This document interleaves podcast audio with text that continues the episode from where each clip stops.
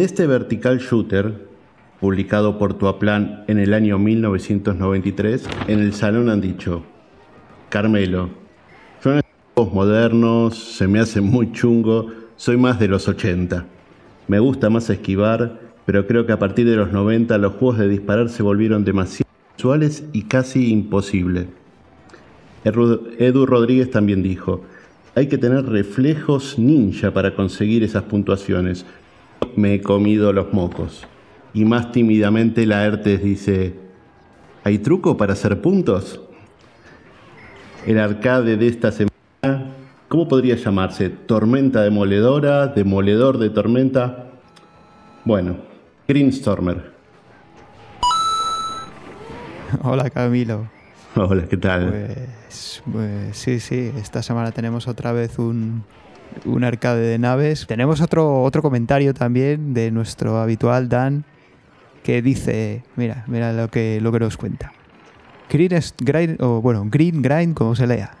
Stormer. tras la campaña para someter a los terráqueos, tú, Stormer, el triturador de tormentas, has sido condecorado y ascendido a capitán ejecutor.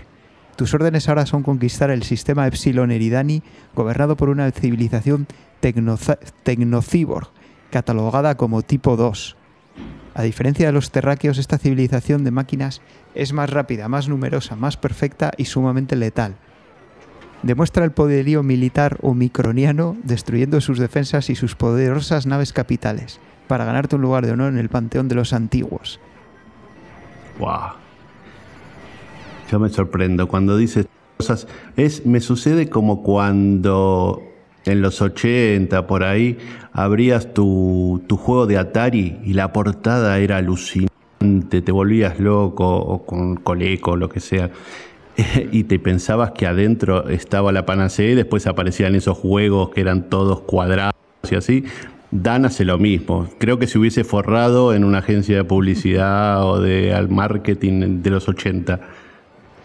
Sí, sí, desde luego. Es, eh, sería un buen marketing. Sí. Es lo que dices tú, como las portadas de los juegos de los 80, que, que bueno, yo, yo las que conocía eran de los ordenadores de 8 bits, ¿no? En mi caso el MSX. Y sí, sí, claro, las portadas te vendían el juego de una manera que, claro, luego... Bueno, éramos niños y no nos llevábamos decepción, ¿no? Pero evidentemente la, luego muchas veces no estaba a la altura de la portada. Sí, no sé, tal vez por el caso, el, el, de siempre, ¿no? Volviendo siempre al y, recordando a Raúl con el ET, ¿no? La tapa del ET y después una cosa cuadrada y amorfa que bien está enterrada en el desierto, ¿o no? Bueno, ya la sacaron del desierto, ya no, sé si quedará alguna enterrada todavía, pero En fin, bueno, nada, vamos a comentar las novedades de esta semana, que tenemos un par de ellas.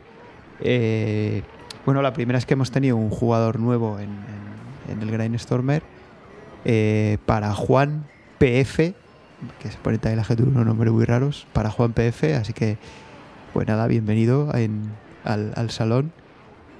Y también hemos tenido un cambio en, uno de los equipos, en los manquíficos, porque David Cene eh, no va a poder jugar durante las siguientes semanas, anda ahí liado con temas personales, entonces nos ha comentado, bueno, eh, dejó su puesto libre para si por, en, el equipo de los Manquívicos si alguien se quería unir, así que le ha sustituido a partir de, este juego nuestro compañero Xavi, eh, ya conocido por todos, ¿no? Porque es el autor de, esa bola negra que, cierra todos los podcasts, ¿no? Así que, pues nada, eh, bienvenido sabía al, equipo de los magníficos, no al salón, en el salón ya lleva con nosotros un montón de tiempo, pero sí al, equipo, así que nada, ahí, a ver, a ver qué, a ver qué tal lo hace.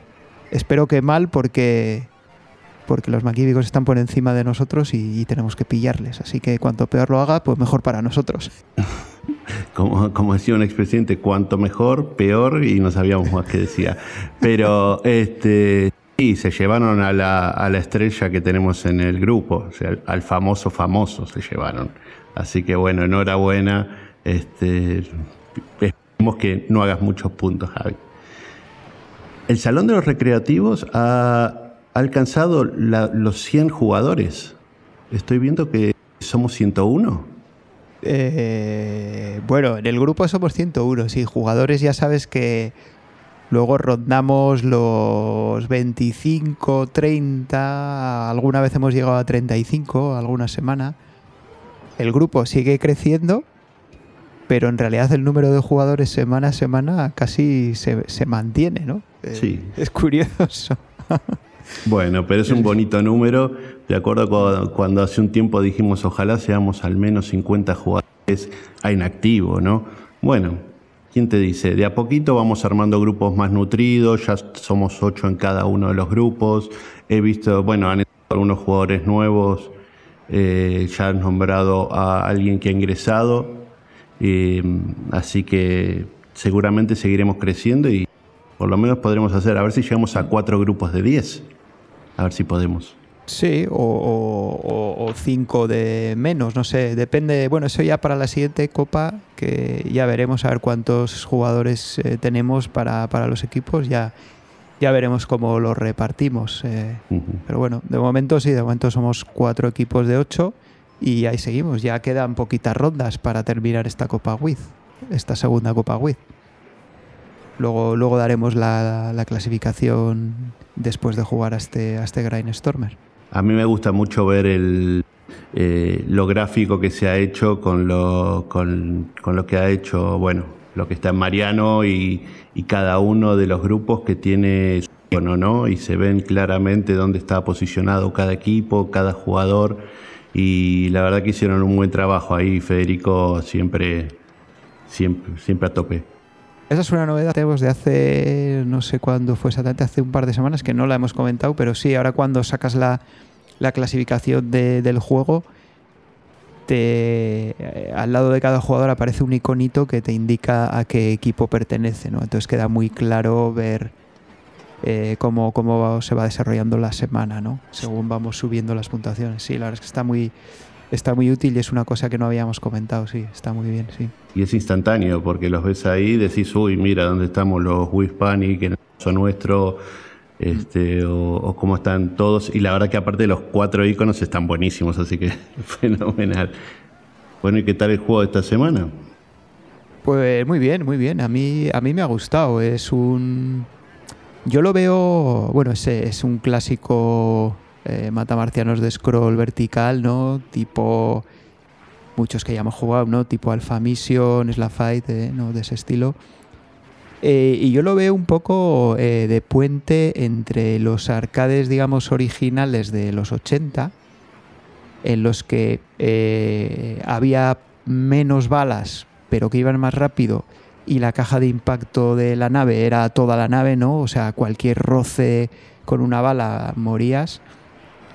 Eh, pues yo lo veo entre eh, un puente entre ese estilo y el estilo ya más moderno de, los bullet hells, ¿no? Que, tienen un montón de balas a la vez, cientos de balas ahí que te vuelves loco, pero que van muy despacito y además la caja de impacto es muy reducida, ¿no? Eh, te tienen que dar prácticamente en el centro de la nave, en cualquier otro sitio pues la, bala te atraviesa y no te hace nada.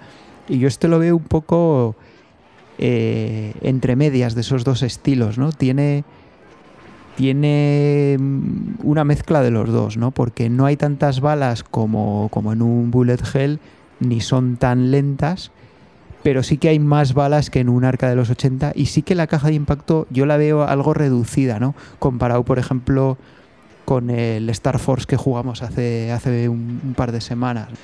Yo lo veo bastante diferente en ese sentido. No sé cómo lo has visto tú.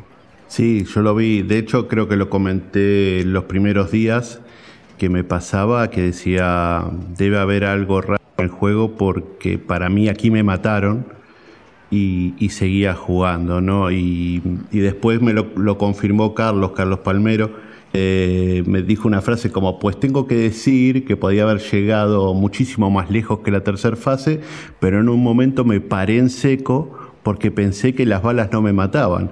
Y, y, terminó la frase diciendo, y todas las vidas. Eh, sí. O sea que, que, no, que fue algo que nos sucedió a varios, que pensamos por este hueco no paso cuando teníamos que esquivar una y, y pasábamos, ¿no? Mm. Y como bien nombras al Star Force, que sabe que yo le tengo particular cariño, em, comentamos también en algún momento que parece más fácil que el Star Force y sin embargo, cuando lo jugamos en las Deep Switchers de Star Force, era el easiest, el más fácil de todos y este se juega en normal y sin embargo nos parece este, o por lo menos en mi caso, me pareció más sencillo este que el Star Force. Sí, lo que pasa es que de todas formas los deep switches estos de easy, normal y tal, pues eh, evidentemente cada juego los tiene diferentes, ¿no? Aunque, Mm. aunque ambos se llamen normal, por ejemplo, puede haber una diferencia de dificultad entre dos juegos muy, muy grande, ¿no? Sí, el caso del Star Force y este, pues, pues es claro, ¿no? Pero yo creo que sobre todo es que el Star Force, la caja de impactos es toda la nave, ya digo. O sea, hay como te roce una bala lo más mínimo, estás muerto. Sí, total. No tienes la opción de, como tienes en este o en, o en juegos posteriores, ¿no? De, de- de meterte ahí entre las balas y que aunque te den, no te maten. Es, eh, por eso digo que está un poco a medias entre juegos más modernos y, y- y los juegos de los 80, ¿no? Sí, pero co- co- corrígeme en algo. ¿Este, el de disparos eh, de naves, es el más moderno que hemos jugado? No, que va, que va. Hemos jugado al Don Pachi, que es mucho más eh, moderno que este. Ah, claro, claro, claro. Claro, bueno, pero es, es que este, esta clase de juego, yo al Don Pachi, yo no llegué a jugarlo todavía cuando era juego, el juego titular, digamos, y después cuando fue juego B, ya sabes que yo trato de hacer puntos, entonces prácticamente al Don Pachi no jugué. No, pues el, el, Don Pachi es más moderno, tienes muchísimas más balas incluso que este. Eso sí, son más lentas y la caja de impacto es mucho más reducida. Vamos, ahí sí que te dan las balas eh, en muchas zonas y no te matan. Te tienen que dar prácticamente en el centro. No. Pero fíjate que a mí me genera un poco de mareo, porque a veces pienso que me han dado y como que mm, sufría un poquito el tema de que me confundía entre todos los power-ups que tenía y, y la nave en sí. A veces con tanto fragor de la batalla no me daba cuenta dónde estaba yo y tenía que buscarme. Entre cuando tenías, por ejemplo, los cuatro, las cuatro naves pequeñitas, los cuatro power-ups disparando eh, misiles particularmente. Sí, con los misiles te confundes, eh, confundes tu nave con los, con los, con las navecillas que van contigo, sí. Eh, sí, eso a mí me ha pasado también. Ah, bueno. En, algún- en alguna vez he perdido la vida pensando por, por confundirme mi nave con, con alguno de, los, de las naves auxiliares, sí. A mí Exacto. también me ha pasado, sí. Ah. Sí, sí. ¿Y cómo te ha ido? A mí, buah, pues mucho peor que a vosotros. Yo no, yo no he pasado del. Creo que de lo que más que he llegado ha sido al jefe de la tercera. Ese me mató do- varias vidas, no conseguí pasarlo. El jefe de la tercera estamos hablando de, del que era como un molusco. Sí, uno que tira un montón de bolas ahí como una especie de. haciendo una especie de cuerda. o- Sí, claro. y luego tira una especie de boomerangs también, rojos. Sí, el molusco ese, bueno. Sí, era difícil. Ese era difícil. Ese no, no conseguí pasarlo. Y después lo que tenía inter- a mí lo que me gusta mucho de este juego es eh, la facilidad, para mí, eh, la facilidad que tenías de, de variar tu disparo eh, o, o lo hacías bien potente y enfocado a un solo lugar o abierto hacia cinco lugares. Esto previo al- a los power-ups, ¿no? Cuando tenías la posibilidad Sí, de... eso es con el arma original, sí. Eso, Lo puedes abrir o cerrar como, como prefieras, sí. eso a mí me gustó mucho. Luego aquí hay que comentar también que hay dos versiones diferentes, ¿no? Porque la versión original japonesa los power-ups funcionan de la misma manera que funcionaban en, en el Slap Fight, que es tienes una barra abajo de donde tienes todas las armas y vas cogiendo power-ups y avanzas en esa, en esa barra y escoges el power-up que quieras, ¿no? Sí. Pero en la versión que hemos jugado nosotros, que es la, bueno, no sé si europea o internacional o no sé cómo llamarla, eh, no existe esa barra, sino que directamente coges el power up que corresponda y además tienes bombas, que en la versión original no tienes bombas. Y señoras bombas, ¿eh? porque esas bombas se cargaban todo. Eh, sí, sí, bueno, son las bombas en las que te salvan te salvan una vida, ¿no? En algún momento que estés ahí atrapado, pues tiras la bomba y, destroza todas las balas que hay en pantalla y, te salvas, claro. Sí, esa bomba está muy bien. Eh, eh, con respecto a lo que decís de los power-ups que no están identificados, a mí me pasó que yo cogía todo. O sea, ya en la vorágine de tratar de esquivar las balas, eh, yo cogía todo lo que venía y no me fijaba si tenía más velocidad, el cambio de disparo. En el momento estaba muy cómodo en un disparo, sin embargo cogía el otro en, la velocidad y capaz que el disparo no era el adecuado, pero no importa, seguía hacia adelante. No era, no era selectivo como nos puede pasar en otros juegos, ¿no? Sí, yo creo que en este juego todos los power-ups son, son buenos.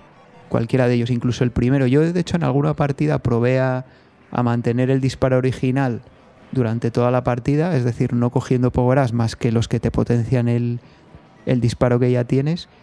Y la verdad es que avancé bastante también de esa manera, porque como puedes abrirlo y cerrarlo como prefieras, y cuando lo tienes cerrado es muy, muy potente, o sea, las naves gordas te las cargas rápido, pues yo creo que cualquier power-up es, es, es, válido para avanzar. Entonces, sí, en otras partidas también he hecho lo que dices tú, de coger directamente todo lo que me iba saliendo y también se avanza. O sea que en ese sentido los power-ups cualquiera de ellos es, muy válido. A mí particularmente no había uno que no me gustaba, que era el teledirigido, porque se pegaba al enemigo, pero no tenía la potencia suficiente y tal vez tenía que estar pegado al enemigo un buen rato para que, para que se lo cargue. Sí, lo que pasa es que se podía potenciar también. Luego acabas con, un, con uno bastante potente si, si lo mantienes. Ah, bueno, eso ya ahí no me, no me sucedió. a mí me gusta mucho cuando tenía los cuatro misiles, los cuatro con misiles. Y la otra cosa que a mí me gusta, que a algunos en el grupo les parecía que era un poquito demasiado veloz, a mí me gustaba usar la velocidad máxima y de hecho el único momento eh, donde me sentí incómodo con la velocidad es en el nivel 3, cuando en la mitad del nivel 3 el nivel se ralentiza bastante, no sé por qué, pero se ralentiza, no sé si es que me pasaba a mí, pero me pasó absolutamente en todas las partidas en el mismo lugar, así que debe ser ah, algo... Pues yo no recuerdo que se ralentizara el nivel 3. Cerca de la mitad de la tercera eh, se me ralentizaba mucho y era sumamente incómodo porque a mí me gustaba mucho más la velocidad. Bueno, puede ser que algo, algo que tenía que ver con, conmigo. A mí me parece que eran muchos enemigos en pantalla y, se me ponía más lento. Pero, pero después siempre la velocidad fue muy rápida, salvo, bueno, en el nivel, hay un nivel que viene más adelante, que es el nivel 4, que la pantalla te va avanzando sola hacia arriba, y, pero a una velocidad alucinante que... yo ahí ya no he llegado, eso sí que no lo he visto. Que, bueno, yo ahí, ahí encontré mi muerte, el que el único que creo que sabe cómo es es quien haya ganado, que no fui yo, tengo que decirlo, no, no voy a adelantar más, pero pero no, yo no pude superar eso. Y era una velocidad que era este, realmente loquísima, me encantaba, pero me liquidaban rápidamente. Y yo otra cosa que he notado también es que este juego tiene también eh, la dificultad esta que sea que de si vas muy potenciado o no te han matado vidas, se vuelve más difícil. No sé si tú eso lo has notado. Ah, pues no. Pues yo como desde la partida 1 a la última jugué comiéndome todos los power-ups que tenía. Sí, pero si te matan alguna vida, luego se vuelve un poquito más fácil. No es tan. Yo creo que no es tan pronunciado como ocurría, por ejemplo, en el. En el Gradius, creo que era. Pero sí que es un poquito más fácil si te matan alguna vida. Yo, yo desde luego lo he notado. Ah, pues yo te digo, fui de cabeza a lo loco y lo único que vi que era muy, el juego es muy regalón. Te regala muchos power-up y muchos puntos. Y muchos puntos. Te regala de todo, sí. Y lo bueno que tiene también es que si te matan, ¿no? Y pierdes los power-ups, eh, te puedes recuperar. Rápidamente. No es, no es, no es como también como el Gradius, ¿no? Que te matan y luego recuperarte, uff, está muy difícil.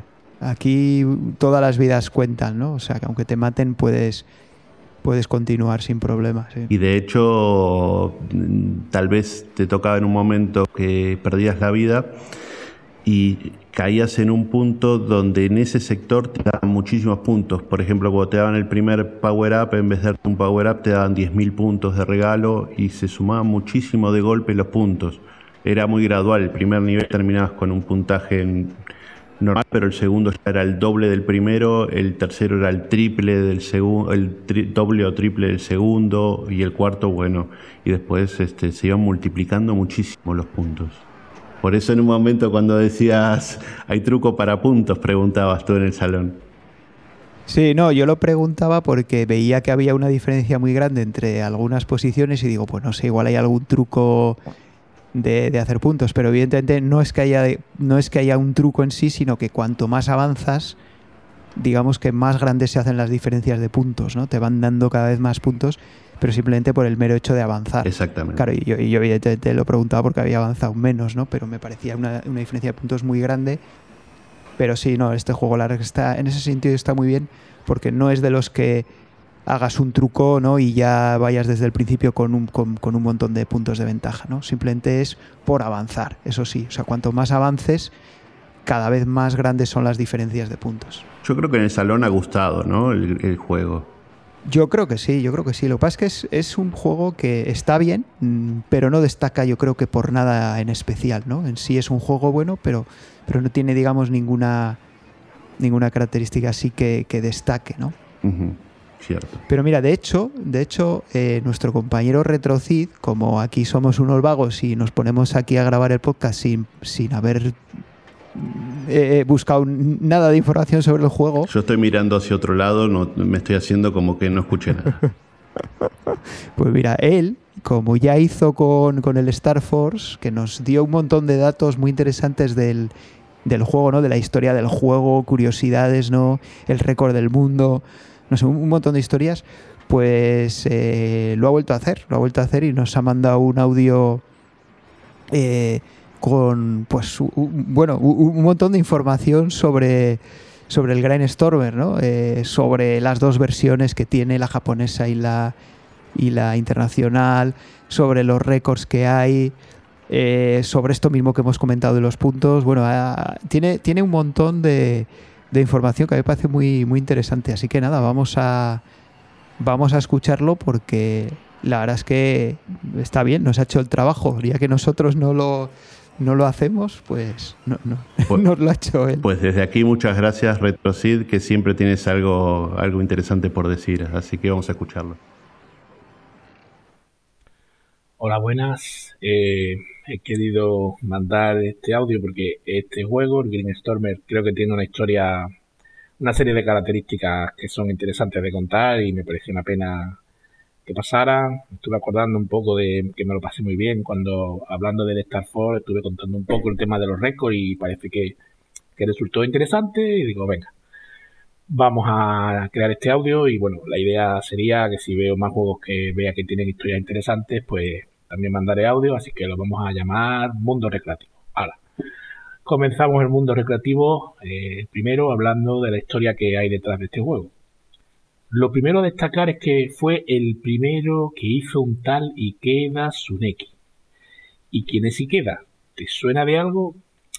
Si te digo que Toaplan cerró en el año 94 y que este empleado de Toaplan luego cofundó una compañía llamada Cabe, a que ahora seguro que te suena más. Y queda, de hecho, cuando se puso a programar este juego, pensaba que las balas de los enemigos en los juegos publicados hasta ese momento puerto a plan eran muy rápidas. Y es algo que se lo hizo saber a su jefe directo en el proyecto. Entonces tuvo una idea. Propuso que en este juego por primera vez las balas enemigas fueran más lentas, pero a cambio aumentara su número. La razón era que creía que así el, jugador disfrutaría más pudiéndolas esquivar, sin que por ello bajara la dificultad. El final de la historia seguro que lo conocéis. Le dijeron que sí y le dieron libertad con este juego para implementar su idea. De hecho, habéis jugado al primer juego protocabe de la historia, que no es poco. Otro detalle curioso de Green Stormer es que Ikeda lo considera el sucesor espiritual de Slackfight Alcon, también de Toplan, motivo por el cual hereda un sistema de armas similar, por no decir idéntico. Lo que sí cambia respecto a Slackfight en la nave, ya que aquí no aumenta de tamaño al ir mejorando las armas, y por tanto Aquí digamos que el juego es más fácil o en el Fight es un poco más difícil. Un momento. Sistema de armas similar a Slack Fight. Pero si en este juego el sistema de armas no se parece en nada al Last Fight. Buena observación, es cierto. En el Last Fight hay un sistema de armas más o menos similar al Gradius Nemesis de Konami, mientras que en Green Stormer no hay nada de eso realmente. Entonces, la explicación es que Green Stormer en realidad es un juego distinto del original japonés, VV, o también llamado V5. Pero vayamos por partes porque la cosa tiene su miga. El juego original publicado en Japón lo hizo con el nombre de VV o V5, como ya dijimos. Pero en realidad no era un juego, sino que eran dos juegos en uno. Estaba por un lado V5, el que podía jugar normalmente echando los cinco duros, que tenía ese sí un sistema de armas similar al Live Fight, tal como hemos comentado. Y estaba por otro lado un segundo modo de juego llamado Bomber Version, al que se podía acceder realizando un truco. En concreto tenías que introducir la moneda y justo después presionar derecha, izquierda, B, izquierda, abajo A, arriba, izquierda. Si todo había salido bien, cuando comenzaba la partida, lo hacías al Green Stormer, o lo que es lo mismo, el V5 Bomber versión. Este, este modo de juego se llamaba así porque se eliminaba la barra inferior de armas, o sea, el sistema de armas que hemos estado comentando que era similar al Last Fight. Y en su lugar era reemplazada por una serie de recuadros con una B mayúscula en las que dispondrías de unas bombas. Y esto último seguro que te suena más, porque esta es la versión a la que tú has jugado. En resumen, la versión occidental del V5 fue llamada Green Stormer y básicamente se trataba del V5 Bomber Version. La razón de que esto fuera así, misterio. Lo relevante de esta historia es que dicho modo de juego ya existía en el juego original, por lo que no fueron modificaciones del juego hechas para su versión occidental. Se puede decir más bien que a Occidente llegó una versión recortada de la original japonesa. Y hablando de versiones, ¿recuerdas que antes dijimos que Ikeda consideraba el V-Fight como el sucesor espiritual del La Fight? Pues bien, resulta que Ikeda también cuenta que cuando comenzó a trabajar en Cabe, su idea era conseguir que su primer juego fuese uno de nave que recordara a los juegos de Toaplan. Y así fue como hizo Don Pachi, que para él, según sus propias palabras, fue un fracaso creativo, ya que recibió críticas eh, basadas en que no se parecía en nada a los juegos de Toplan. Tras eso creó Dodonpachi y ya no pretendió que se pareciera a los de Toplan, por lo que para él este es el primer juego de Cabe 100% auténtico. En resumen, podríamos considerar que la Five fue el padre espiritual de este V5, que a su vez Don Pachi fue el hijo espiritual de V5. Y los tres se han jugado en el salón recreativo, por tanto, podríamos decir que con este Green Stormer hemos cerrado el ciclo y hemos acabado jugando a la familia completa. Como curiosidades, puestos a hablar de, cosas curiosas de este Green Stormer, tenemos que mencionar, por ejemplo, su historia, que no es la típica historia de los juegos así de matamarcianos. Normalmente son unos alienígenas que vienen desde el espacio a conquistar la Tierra, entonces darte más esperanza y tal. Pues aquí no. Aquí se nos cuenta que estamos en el año 2210 y que se ha lanzado al público la máquina arcade definitiva, llamada VV. Esta máquina resulta ser un juego de disparos de realidad virtual que es tan adictiva que el gobierno asigna a un joven agente secreto la misión de investigar el arcade y tratar de ganar en el juego usando la nave especial NA00, ya que aquellos que jugaron y perdieron fueron secuestrados. Como ve, la historia es original, Luego el juego tuvo una versión para Mega Drive y ahí ya la historia sí fue un poco más clásica. No es que vaya de alienígenas, es que en concreto se trata de la raza Zeta Reticuli, la que nos quiere invadir, que igual a alguno le, le suena de algo. Otra curiosidad de este juego, en este caso jugable, es que el juego aumenta de dificultad si no te matan. Esto puede verse claramente en el jefe de la fase 2. Es mucho más duro si has llegado sin morir que si has llegado habiendo perdido alguna vida. Esto también pasa, por ejemplo, en Sunset Rider de Konami, que fue un juego publicado años antes. No está claro si se guiaron por ahí o incluso hay juegos anteriores con esto. Y ya para terminar, vamos a hablar del tema de los récords, que a más de uno seguro que le interesa. El récord mundial o partida más alta conocida al juego original japonés, al VV, V5, es de 37 millones, punto arriba, punto abajo, tras completar las dos vueltas sin perder ni una sola vida, realizado por supuesto por un jugador japonés. Por otra parte, el récord del VVV Fight Bomber Version o Green Stormer está en 69 millones. De nuevo, también tras completar las dos vueltas sin morir y de nuevo hecho por un jugador japonés. Pero un momento, la versión original 37 millones y la segunda, la Bomber Version Green Stormer 69 millones, ¿cómo puede ser? Pero si hacer uno o dos millones ya es una locura y casi que te pasa el juego, ¿cómo van a hacer tantos millones? Aquí tiene que haber truco, aquí tiene que haber algún secreto. Pues no, no hay ningún truco y no hay ningún secreto. Es que este es precisamente uno de esos juegos en los que da gusto jugar porque no hay trampa ni truco raro. Aquí el que llega más lejos, más puntos hace. Y si te pasas el juego, has hecho más puntos que nadie. Confirmado. ¿Recuerdas aquello que hablábamos de los multiplicadores de fase en el podcast de Star Fox? Bueno, pues es justo lo que ocurre en este juego. Resulta que para empezar, en ambas versiones te dan un millón de puntos por cada vida extra que tengas al completar el juego. Eso sí, hay una diferencia a favor del OBFI, y es que te llevas muchos puntos de bonificación si tras, si tras finalizar cada fase has conseguido todos los cuadrados naranja. No voy a explayarme en esto porque no hemos jugado a esta versión, pero digamos que es más fácil hacer puntos en el VFI original que en el Green Stormer o, Bomber Version. Pero bueno, hacer más puntos, pero tampoco muchos más millones. Para que nos hagamos una idea, la cosa no va por ahí. El caso es que Además de esto, en el VV te dan 5 millones si completas la primera vuelta y 10 millones de puntos al completar la segunda. Ahora sí, podemos empezar a echar cuenta. Te llevas 15 millones de puntos por completar el juego, las dos vueltas. Aparte, imagina que no te matan y llegas pues con 5 vidas. Esos son 5 millones de puntos más y ya vas por 20 millones. Como he dicho antes, tiene un sistema de bonificación más, más favorable que el Green Stormer, con lo cual te puedes llevar unos pocos millones más. Así que si te pones durante las dos vueltas y te pones a hacerlo todo bien, te plantas en un momento en 30 millones. Y si ya la bonificación eh, te se ha dado favorable, te plantas en 30 y pico millones fácil. Así que ya eh, la partida más alta de 37 millones, como veis, no es tan disparatada. Pero bueno, ahora nos vamos a la Bomber Version, al Green Stormer. Estamos hablando de 69 millones. Eh, no hay comparación. ¿Cómo se llega a esto? Pues resulta que en Green Stormer no te dan nada si te acabas la primera vuelta, pero si te acabas la segunda vuelta y por tanto completas el juego, te llevas 50 millones de puntos. Echamos cuenta, 50 millones, más 5 vidas extra hasta terminar el juego son 55 millones.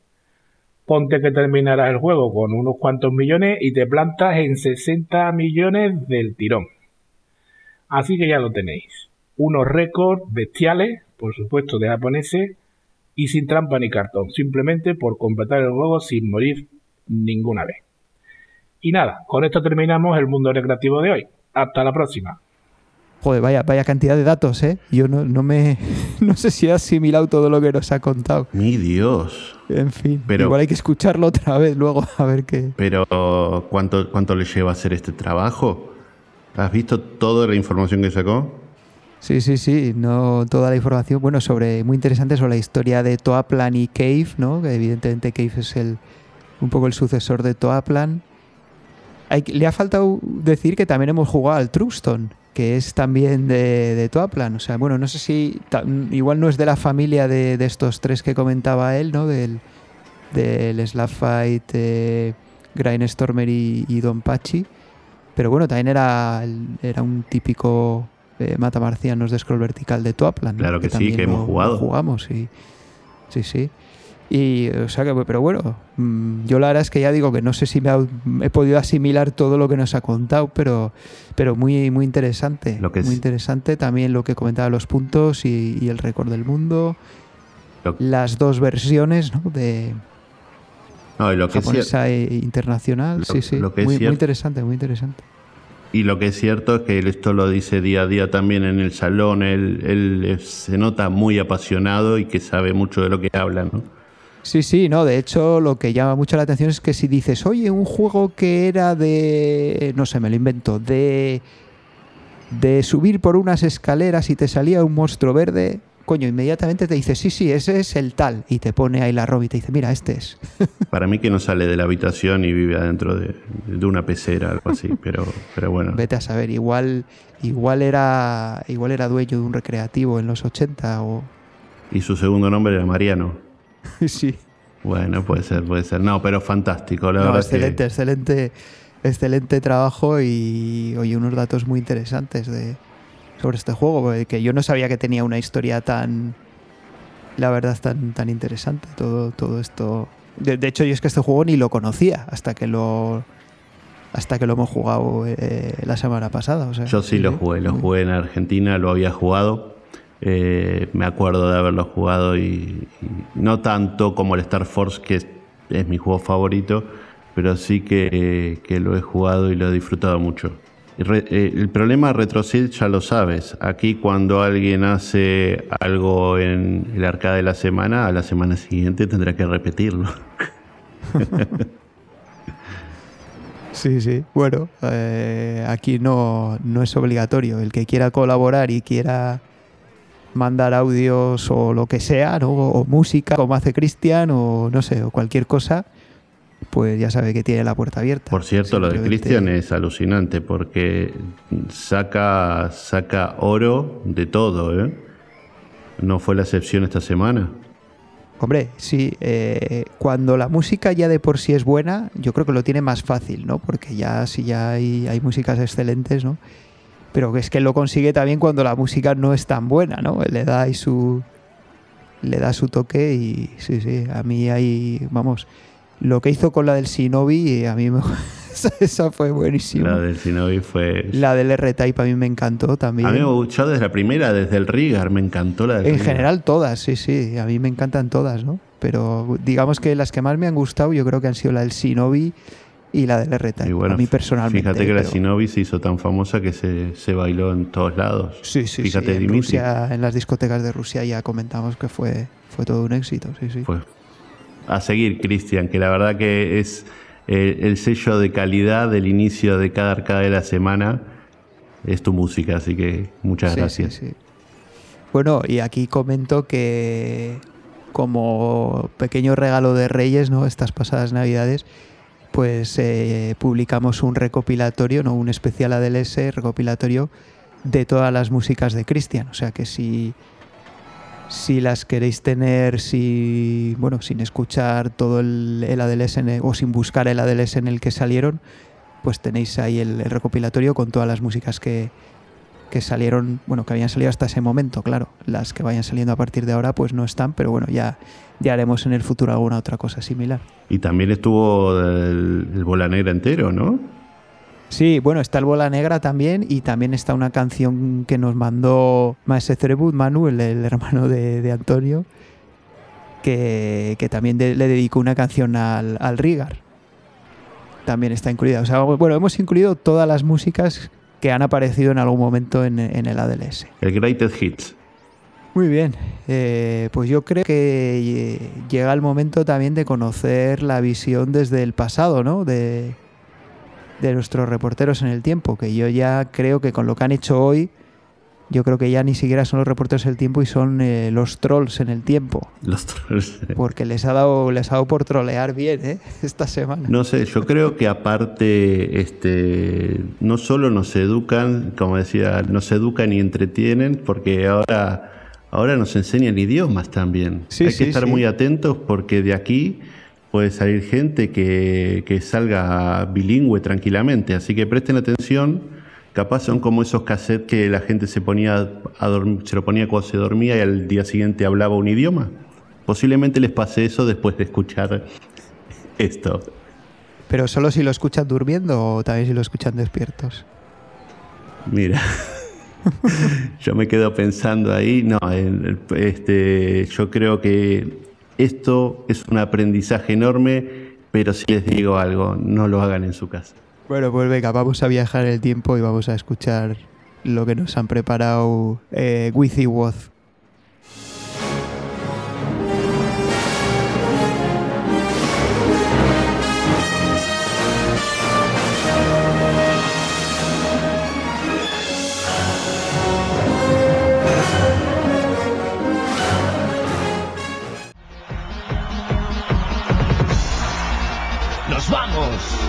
De fiesta, te subes. Nos vamos a las nubes.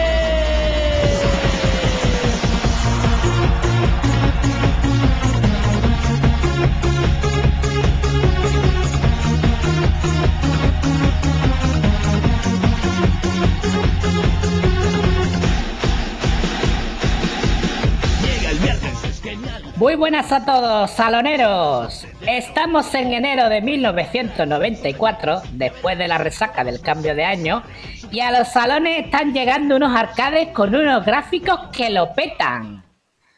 Pues sí, Wiz. Y otra cosa que lo está pegando de verdad ahora mismo es el Máquina Total 6. ¡Adelante!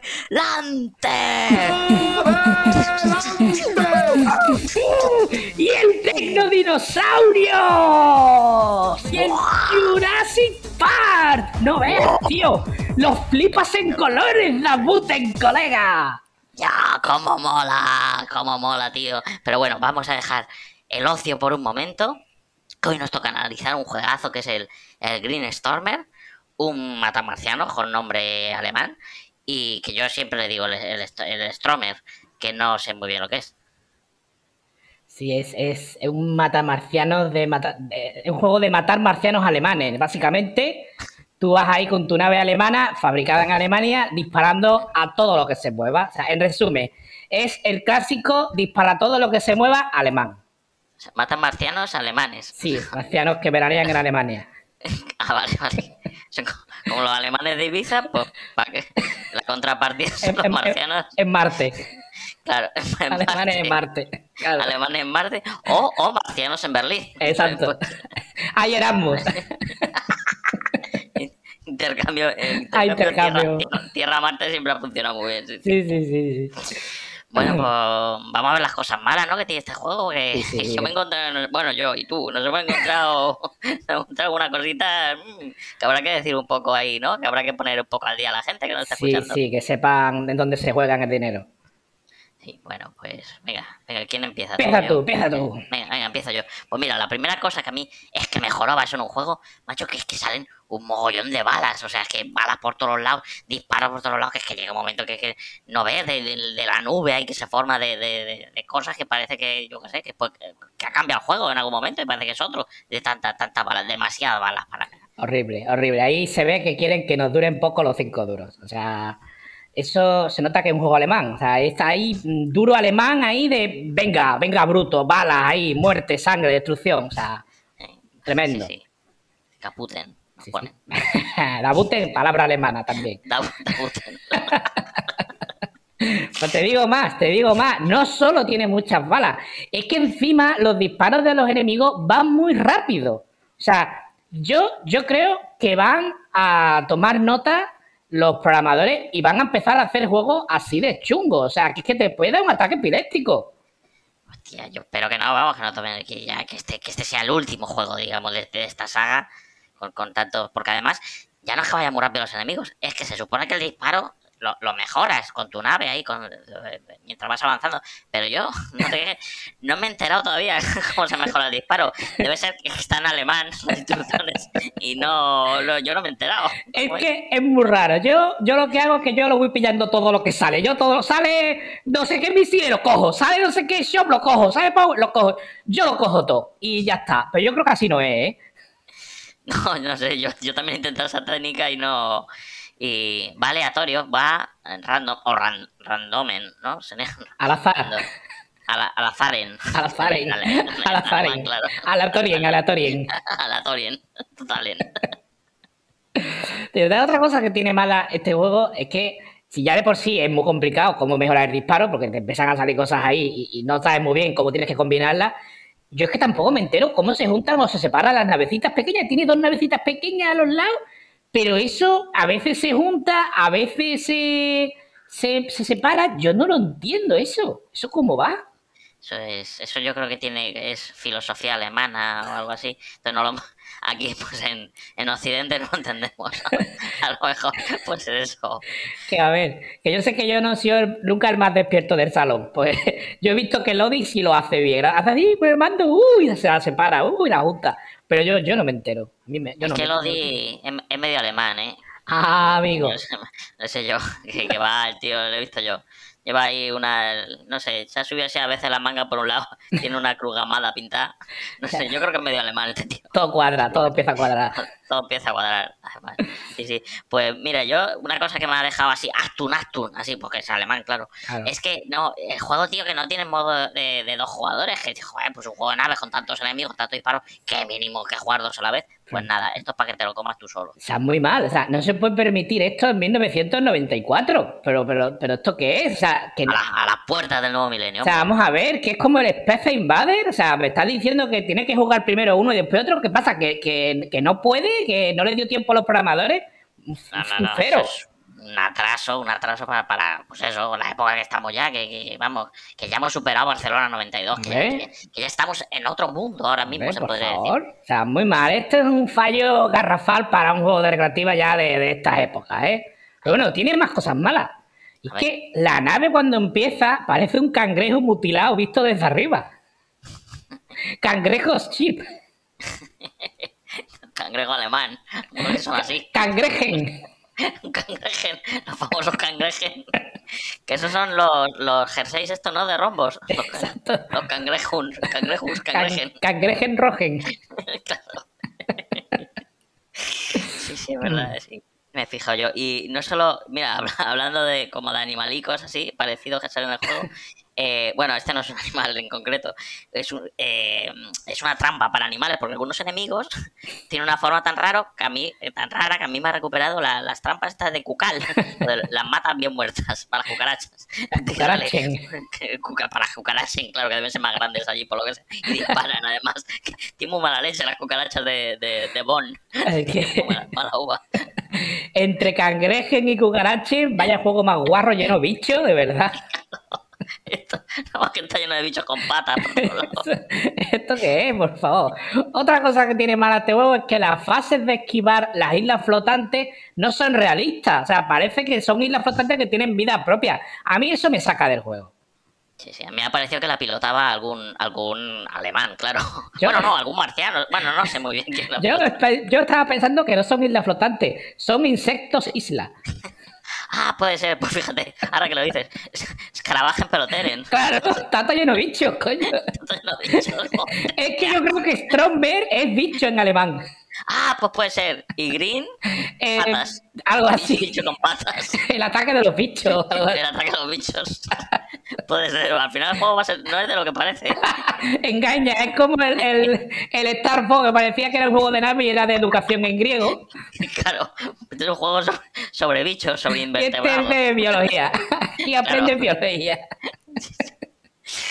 Pero bueno, vamos a vamos a centrarnos en las Sí. cosas buenas que tiene el juego. Tiene porque también. Tampoco es- va a dar la sensación que el juego es una mierda y tampoco es, verdad.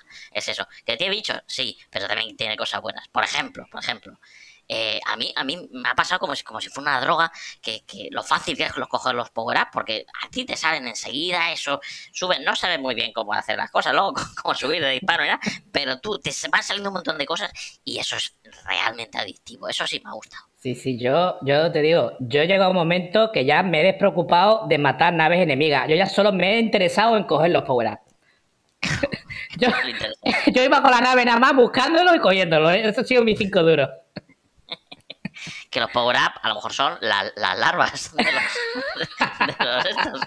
Claro, todo tiene relación. Eso viene de aquí de Alien, es como los aliens. Luego se, se- dentro de la nave se desarrollan. Sí, sí. Este, una cosa, cosa. Bueno, y no solo eh, eh, lo de la- los power ups como una droga, es que además te tiene el juego en vilo todo el rato. O sea, resumación, te pones en la piel de un piloto de combate ahí y es, es- es impresionante. Sí, sí. De un piloto de combate preocupado en recoger power up, eso sí. Claro, claro. Jo, Jo- Johansen, o no sé, bueno, ahora mismo no me sale ningún nombre en alemán, que seguro que los hay, que existen los nombres alemanes, no. Pues, pues Johansen Grunchen seguramente está preocupado de los, de los yo, pobres. y estaba, estaba yo pensando, hay que ver, eh, eh, ya estamos, estamos en el 94, lo, lo que ha cambiado la forma de hablar, porque ahora decimos power up, pero ¿cómo decíamos en los 80 cuando cogía eso, ¿eso qué era? ¿El poder? Ese era lo- lo- el poder, los poderes, los, los premios. sí, no se puede. Up, ¿verdad? Que moderno, no se me vuelve de repente. Coge el, el, el, el arma especial, ¿no? Es que sé cómo era, tío, ya no me acuerdo. Hace ya 10 años y ya no me acuerdo. Sí, sí, y fíjate que estamos en el 94 y yo te diría que estamos hasta adelantados a nuestra época. Pues a ver si el, el, el cambio cuando fuimos al futuro con Gus nos ha trastornado un poco el cerebro. Sí, algo se nos ha quedado ahí que no, que no cuadra bien en la cabeza, ¿eh? Me parece de verdad. Qué tonto, yo todavía eres como el primero que, que estoy hablando de pobre. Es que yo no sé cómo se dice, ahora ya lo he olvidado.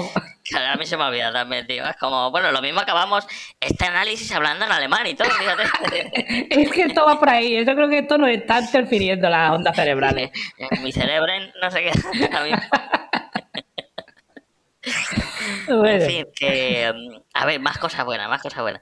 Que en la música, la música, yo creo que aquí sí que han, han, han- han metido dinero. Hay un buen, un buen compositor alemán, Sí. yo que sé, Sí, sí, a cualquiera que se toque a Wagner o a Beethoven, una cosa así. a, Beetho- a Beethoven, sí, a, al, al Benitz, cualquiera de estos alemanes. Sí, sí, ahí se nota que han dejado al guionista, eh, de- al, al becario de guionista, porque no se le ocurrió otra cosa que hablar de bichos, y todo lo que han ahorrado con el becario lo han gastado en música. El becario, que era un, un friki de estos que iba con la, con la, con- con la lupa, mirando ahí mantis religiosas. Ah, pues de, de esto va a ir el juego.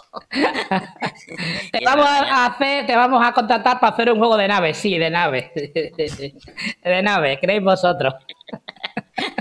Eso, pringados, colado. Bueno, otra cosa buena que tiene el juego son que las texturas de los terrenos son muy avanzadas. O sea, entre el agua, los bosques, una cosa ahí rara que parece un mar de niebla gris de la tele. O sea, es tremendo. Yo creo que han tomado localizaciones reales de Almería. De Almería. Sí, ¿Y sí. eso? sí. Bueno, es que de hecho, si te fijas bien, en una de las fases se ve al fondo los escenarios de al este y del oeste de Fernando Teso. Ah, es verdad. Se dejaron por ahí un caballo en cartón. The sky with some que te torra. With love Chivas Long John. Pues espérate que esa música yo creo que suena en el juego y todo, ¿eh? Es que va a ser. Esa es la melodía de la fase 2. ¿ves? Claro, claro. Es que está en alemán y por eso no, a lo mejor no lo pillamos. El big celebrity your father. Ay, madre mía, tendrían que hacer un tráiler con esa música. Y era la siguiente En fin. parte del juego. Sí, sí, sí, pues mira, a mí sí me ha gustado eso de, de los terrenicos esto. Y la, la otra cosa que así que, está- que se que ahí se han dejado el dinero también gráficamente está en las explosiones. Ahí cuando explotan los, los bichos, los malos, los, los grandotes, los- las trampas de cucal, la, la, gorda, la, cucaracha Los Kukalen. Los Jucalen, los Jucalen gordos, eso yo creo que han contado con un, con un técnico de, de Hollywood, con un técnico de explosiones, el que el de Demolition Man, por ejemplo, que, es que está, que está en auge ahora ese hombre, eh, Manuel Pacheco, Vale. que empezó en al este del oeste y ha acabado emigrando a Hollywood. claro, Hollywood y han dicho, bueno, pues para... En al este del oeste hacía los efectos especiales del- del- de los caballos, Claro, los traqueteos de los caballos, y ha acabado el tío. claro, que lo iba a hacer con cocos el hombre, pero no, no había coco, lo hizo con chirimoyas, que bueno, no suena igual, parecido, lo que había. Tremendo, tremendo. Qué, qué hombre, qué, qué- qué maravilla de profesional. Bueno, otra cosa buena que tiene este juego es que tiene unos gráficos que hay que reconocerlos son muy buenos. A ver, estamos en el 94 y los gráficos son buenos, pero este juego la verdad es que destaca por sus gráficos. Estaba yo pensando a ver si lo sacan ya para la Super Nintendo y para la Mega Drive. Hostia, pues eso fíjate, va a ser, madre mía, va a ser un, un gran avance, va a ser te- tener el salón en casa prácticamente. Va a ser jugar Stormer eso en, el, en, la, en la Mega Drive, en la, en la esa. Yo es que, yo que solo tengo una Master System, está. no, no me da el dinero en casa A ver si, a ver si, no sé, si, si consigo marcos alemanes, a lo mejor es más bar- más barato el juego. Los únicos bichos que ves son los del Alex claro, esos son los que, eh, bueno, pues, no son tan espectaculares como estos, pero también, también, Te hace el apuro, te hace la paña. claro, para una tarde, bueno, está bien. Eso es del Mickey, eso es otro- que no es el Green Stormer, no, pero bueno. Bueno, pero da brincos el Da Mickey bien. ahí, bueno, está bien.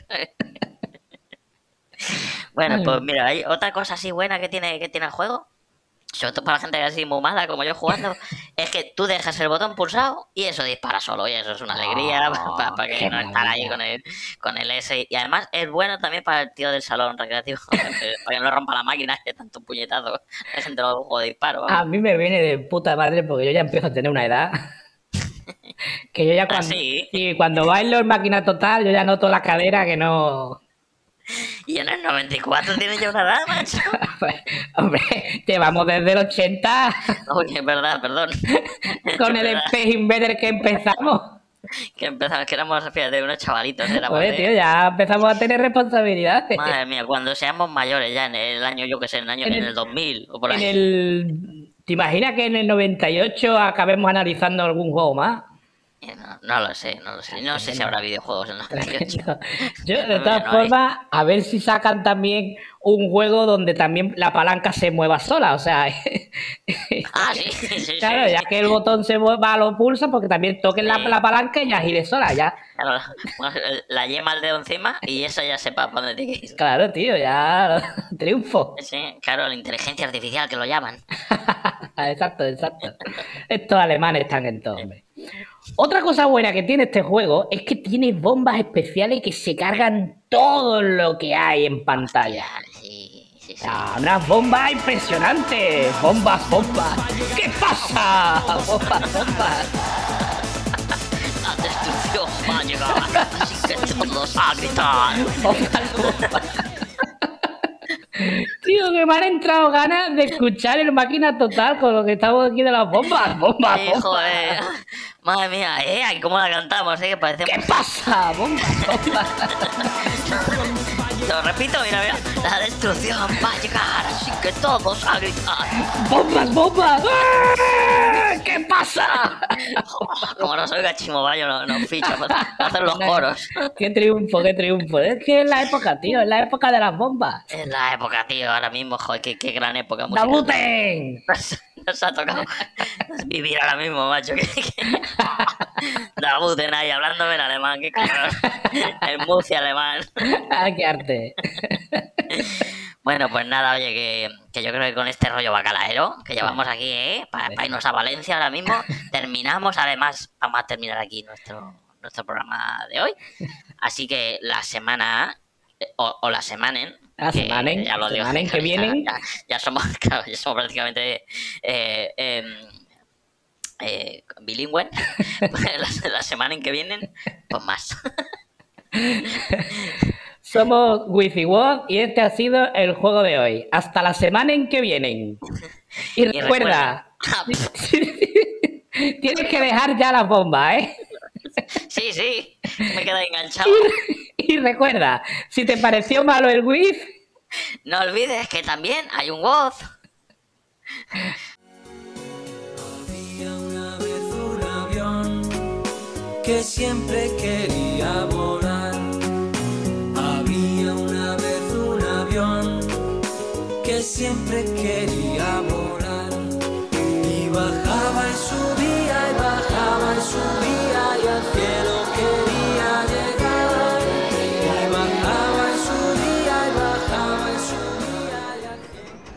Pues nada, ahí lo tenemos, eh, aprendiendo alemán con el ADLS. Qué dominio, por favor. Pero es, es, es alucinante. ¿eh? Yo no sé para qué me fui a las academias a estudiar alemán y todo si tenía a, a- estos dos que me podían enseñar, aparte tan didácticamente, tan divertido. Este, menudas palabras que se inventaron. Bueno, yo creo que con, con esto ya podemos eh, reseñar un poco el, el Shootout, que era el juego B.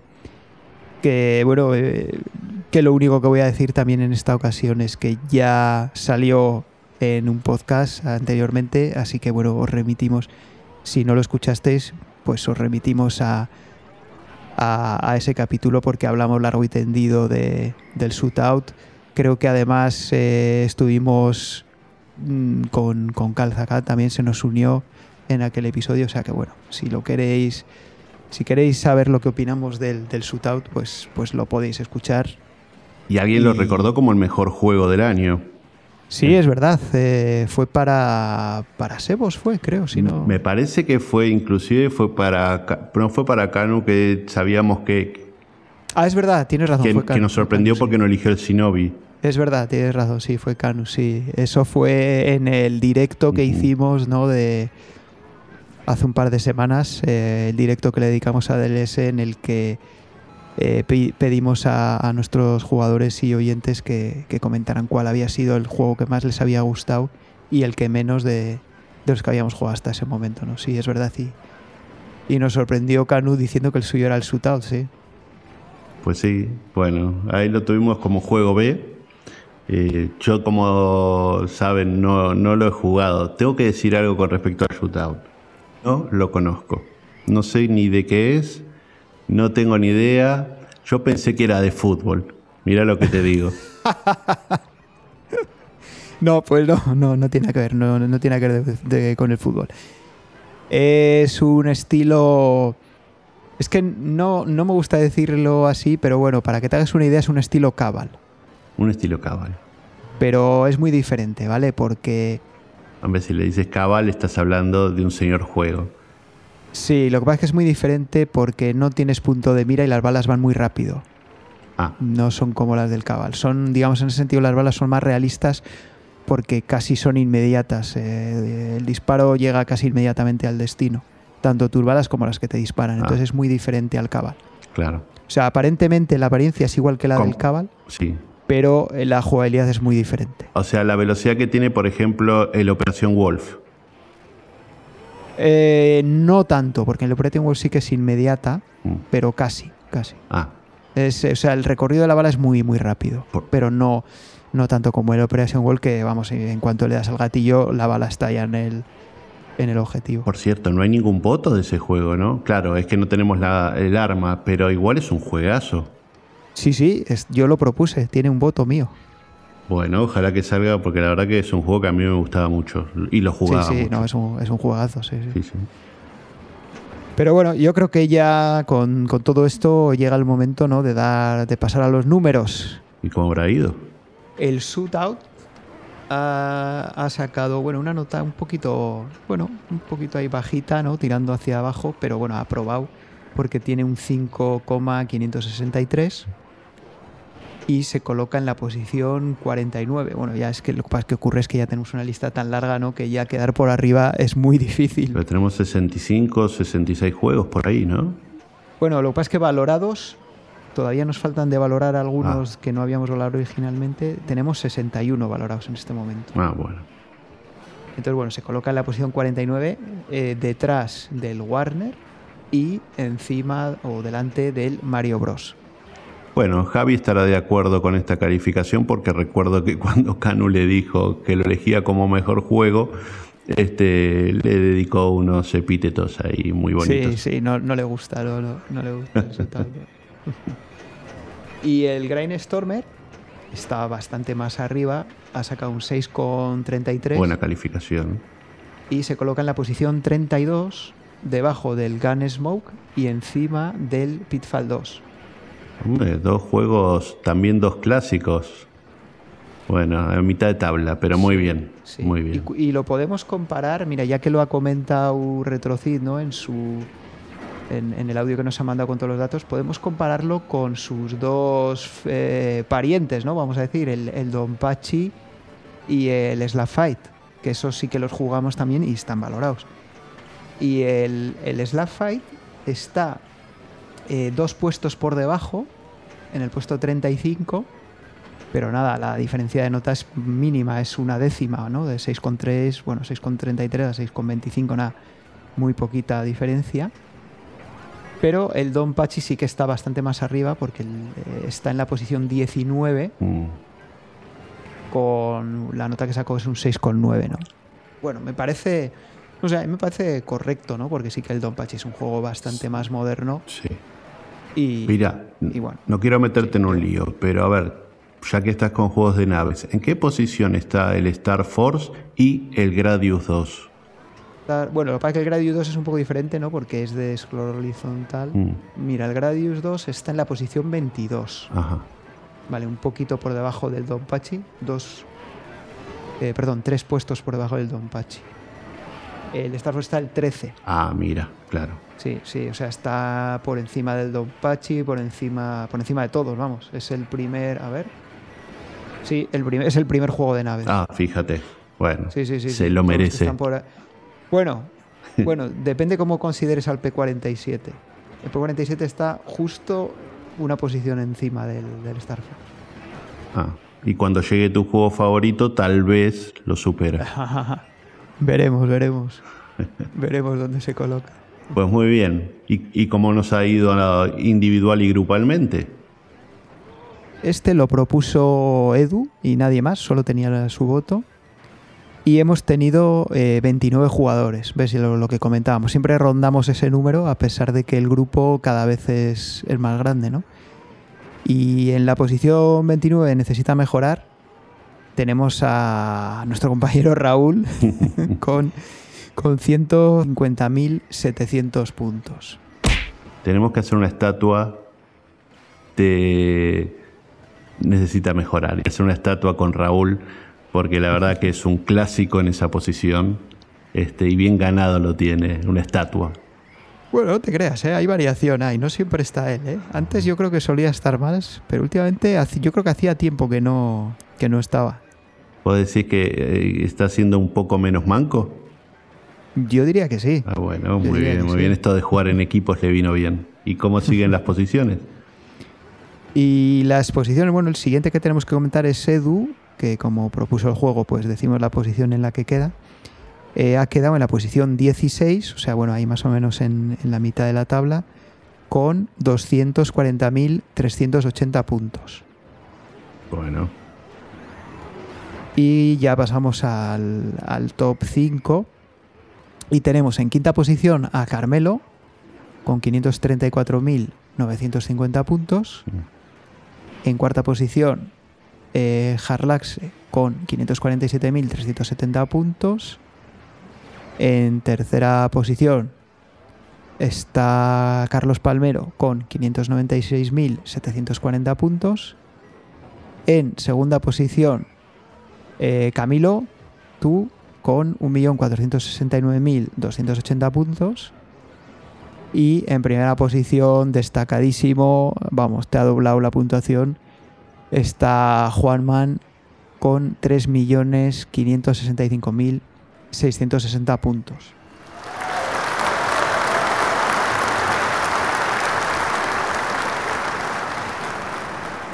qué barbaridad.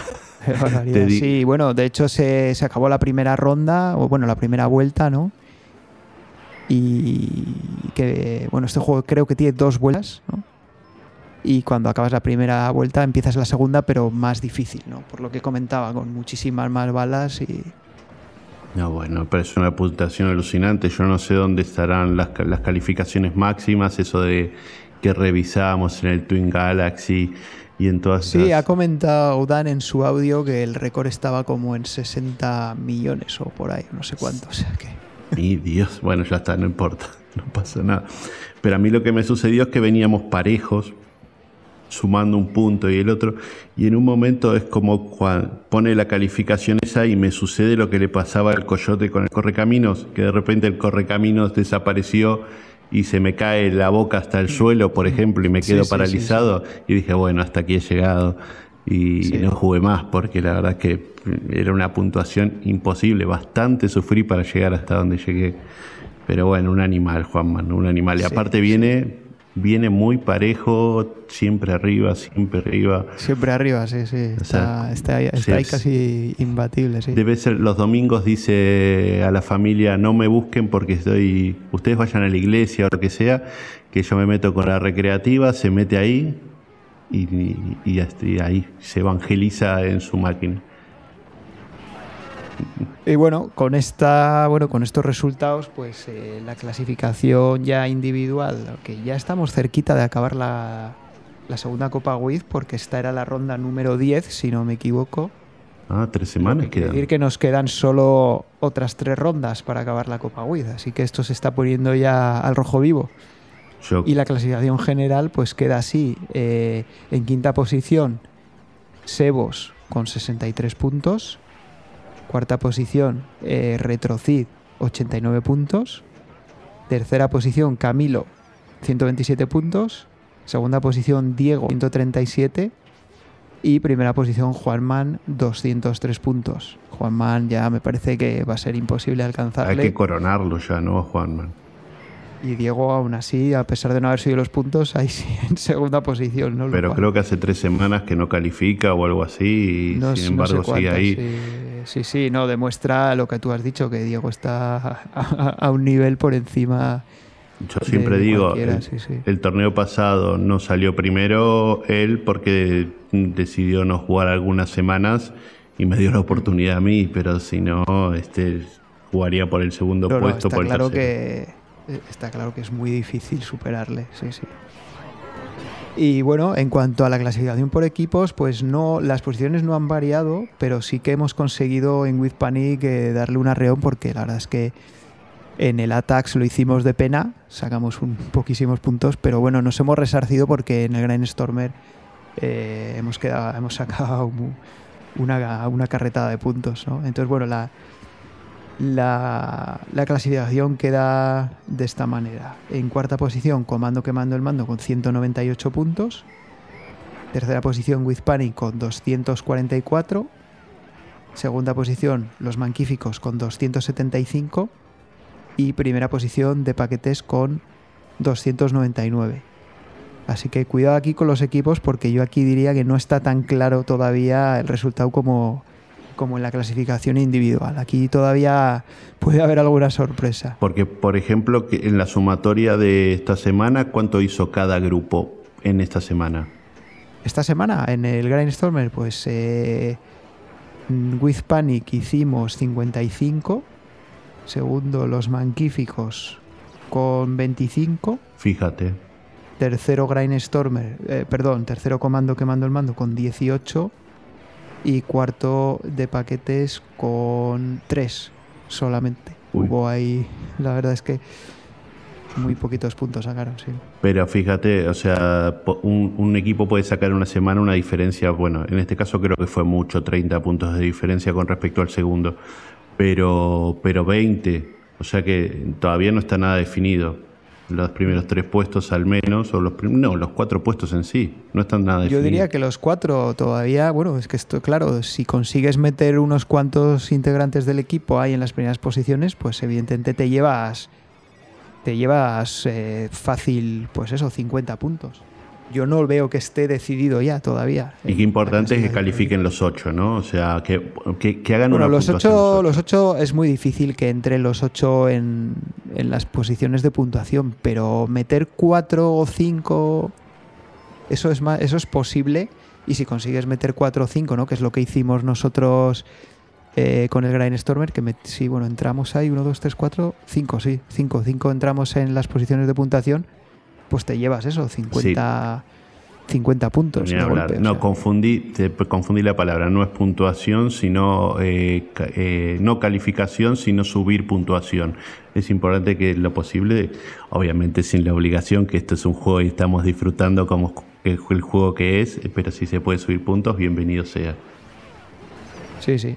Pero bueno, que. Bueno, el resumen es ese: que, que la clasificación por equipos todavía no está decidida y puede haber algún, algún cambio en, en las posiciones. Sí. Pues vamos a eso, a ver si podemos escalar algún puestito más. Sí, y de hecho, para ello, ¿qué es, eh, ¿qué es lo que hay que hacer? Pues jugar al juego de esta semana, ¿no? Que es el. Eh, oh, se me ha ido el nombre, el Blood, Blood Bros. Blood Eh, Brothers, Blood Bros. Sí, que joder, seguimos en el estilo porque hemos nombrado antes el Cabal y el Shootout. Y el Blood, el Blood Bros, evidentemente, pues es la. Bueno, no sé si llamarlo la segunda parte del Cabal, pero de- desde luego es de la misma compañía que el Cabal. Y yo, yo, yo diría que es el cabal, el cabal mejorado directamente. Yo creo que sí, yo creo que, bueno, no vamos a adelantar nada con respecto a la semana que viene de lo que hablaremos, pero hasta el bailecito que hacía después de pasar la pantalla es similar, o sea que mantiene una misma línea, eh, tiene que ser el hermano menor del, del Cabal y es un juego que yo disfrutaba mucho, que he jugado mucho y, y me encantaba, así que con mucho gusto voy a estar esta semana jugando. Sí, sí, no, está, es un juegazo también igual, igual que el cabal. Ahora me dijeron que el juego B también es un juegazo. Bueno, es el, el Simpsons de, de Konami. A mí me encanta. Mm, sí. A ti no que tanto, también, que también ya, ya le dedicamos eh, su correspondiente podcast cuando salió como, como juego principal. Así que, pues lo, lo, lo ya dicho, si no lo habéis escuchado y os interesa saber lo que ocurrió en ese juego, pues, pues lo podéis hacer inmediatamente. Pues muy bien. Pues ha sido fantástico. De hecho, creo que ya estamos prácticamente en, en calificar eh, a todos los juegos ¿no? que hemos jugado. Nos queda muy poquito, por lo que has dicho. Seis nos quedan por, por calificar para tener ya la lista completa. Pues fenomenal. Yo creo que me eh, eh, justo empecé la semana siguiente a los Simpson en el grupo. Así que este, yo ya estoy, ya he llegado a todos los juegos que se han jugado. Muy bien. Pues hablando de jugar, ya para terminar, no tendrás cinco duros ahí. Hombre, y lo que haga falta. Vos sabés que me, me dijeron que la razón de ser de este podcast es darte los cinco duros a ti. Ya, ya lo sabemos todos. Esa es la única razón, sí, porque es que hoy día conseguir pesetas es muy difícil. Claro, lo sabemos y venimos preparados. Y por eso hay tres copresentadores, para que cuando uno se quede sin, los otros dos te puedan ahí a salir al rescate. Así que aquí tienes, toma. Muy bien, muchas gracias.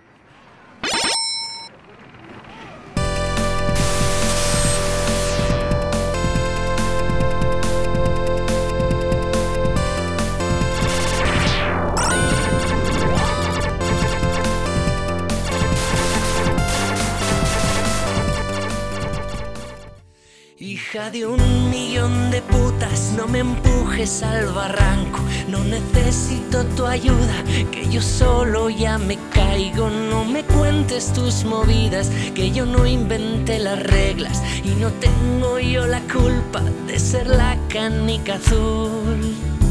Y tú una mierda de oveja.